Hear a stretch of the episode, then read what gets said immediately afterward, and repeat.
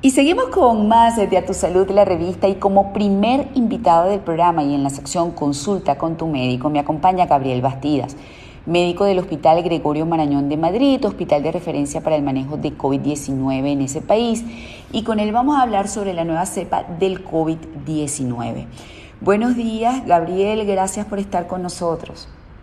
Buenos días, María Laura, encantado de estar contigo y por supuesto con toda la audiencia. Cuéntame, ¿qué se sabe hasta ahora de esta nueva cepa que, bueno, eh, se anunció en Inglaterra hace unos días? Bueno, mira, eh, eh, es bastante importante que hablemos de ella porque mm, evidentemente para la población hablar de un virus que está mutando suena un poco aterrador, ¿no? con respecto a esta cepa en particular, se le ha prestado bastante atención porque es la que ha ocasionado eh, el incremento tan drástico y tan importante de los casos, al menos en el reportados por el Reino Unido. Y hablamos específicamente de ese pico del 4 de enero, en el cual ellos informaron cerca de 60 mil nuevos casos en solo 24 horas. De allí deriva la determinación de esta nueva cepa, específicamente la B117, eh, y, ellos concluyen a través de un estudio del Imperial College de Londres que es cuál es el principal problema de ella, que es 50% más, más transmisible. Y esto evidentemente eleva a aquello de lo que hablábamos del número R, que era del número de personas promedio a la que una persona infectada podía contagiar. Evidentemente que al elevar el número R, eh, nos introducía nuevamente dentro eh, de, un aspecto, bueno, algo, algo preocupante que era su alta capacidad de infectar y las dificultades para lograr el control de la misma. Ok. Ahora, eh, ¿qué significa esto en términos de, vamos a decir, de severidad del virus? En cuanto a su afectación del ser humano, número uno, y este, con respecto a la efectividad de la vacuna. Sí, son dos preguntas fundamentales. Para la primera, se cree que mm, esta nueva cepa no incrementa eh, la mortalidad eh, de los pacientes infectados, sino solamente su capacidad de transmisión. Es decir, es mucho más contagiosa, pero no mucho más severa o mucho más mortal. Y, aquí es interesante que hablemos de algo, porque la gente se preguntará, bueno, ¿y qué, lo, qué la hace más, más transmisible? ¿Qué la hace más contagiosa? Fundamentalmente ocurren dos cosas, ¿no? Es que esta cepa tiene una mutación, específicamente la N501Y, que es básicamente una mutación a nivel del dominio de la unión al receptor, la cual hace que ella, mm, vamos a decirlo, eh, se entre en contacto mucho más fácil con las células humanas, se adhiera mucho más fácil a las células, mm, a las células humanas, específicamente por una proteína que, que expresan en la superficie de las células, ¿no?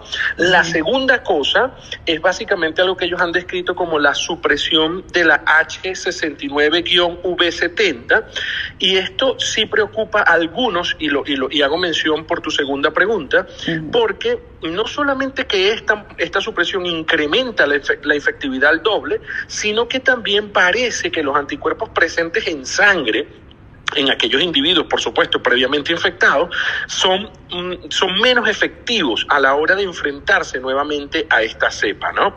Sin embargo, eh, los diferentes estudios hablan de que la vacuna seguirá funcionando.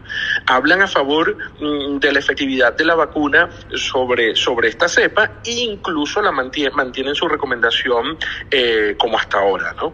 O sea, básicamente la vacuna funcionaría eh, en esta nueva cepa de, del virus de COVID-19, ¿correcto? Sí, técnicamente las vacunas diseñadas hasta ahora, básicamente las que se están aplicando en el mundo, eh, por supuesto hablo del mundo occidental y las que tienen trabajos de investigación serios y todo lo demás, em, están, van a seguir funcionando ante esta nueva cepa. Tú, tú me preguntabas un poco sobre, sobre em, si incrementaba la mortalidad, pues e, ese dato es importante que la gente tenga en cuenta que no incrementa la mortalidad. Mm, es importante decirles que el virus mm, que el COVID-19 ha venido sufriendo una serie de mutaciones a lo largo del tiempo, más o menos estamos contabilizando unas dos por mes, es por eso que hoy se conocen cerca de 23 a 24 mutaciones em, del COVID-19, pero bueno, esta en particular ha generado mucha alarma por incrementar, por supuesto, mm, la tasa de, infección.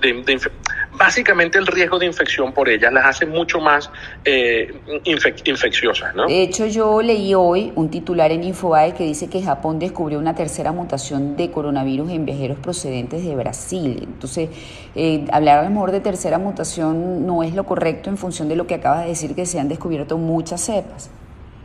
Sí, es correcto. Eh, eh, por lo menos, por lo menos lo que está descrito en la literatura hasta ahora son cerca de 23, 24 mutaciones. eh, y evidentemente, bueno, cada mutación genera una, una nueva cepa, ¿no?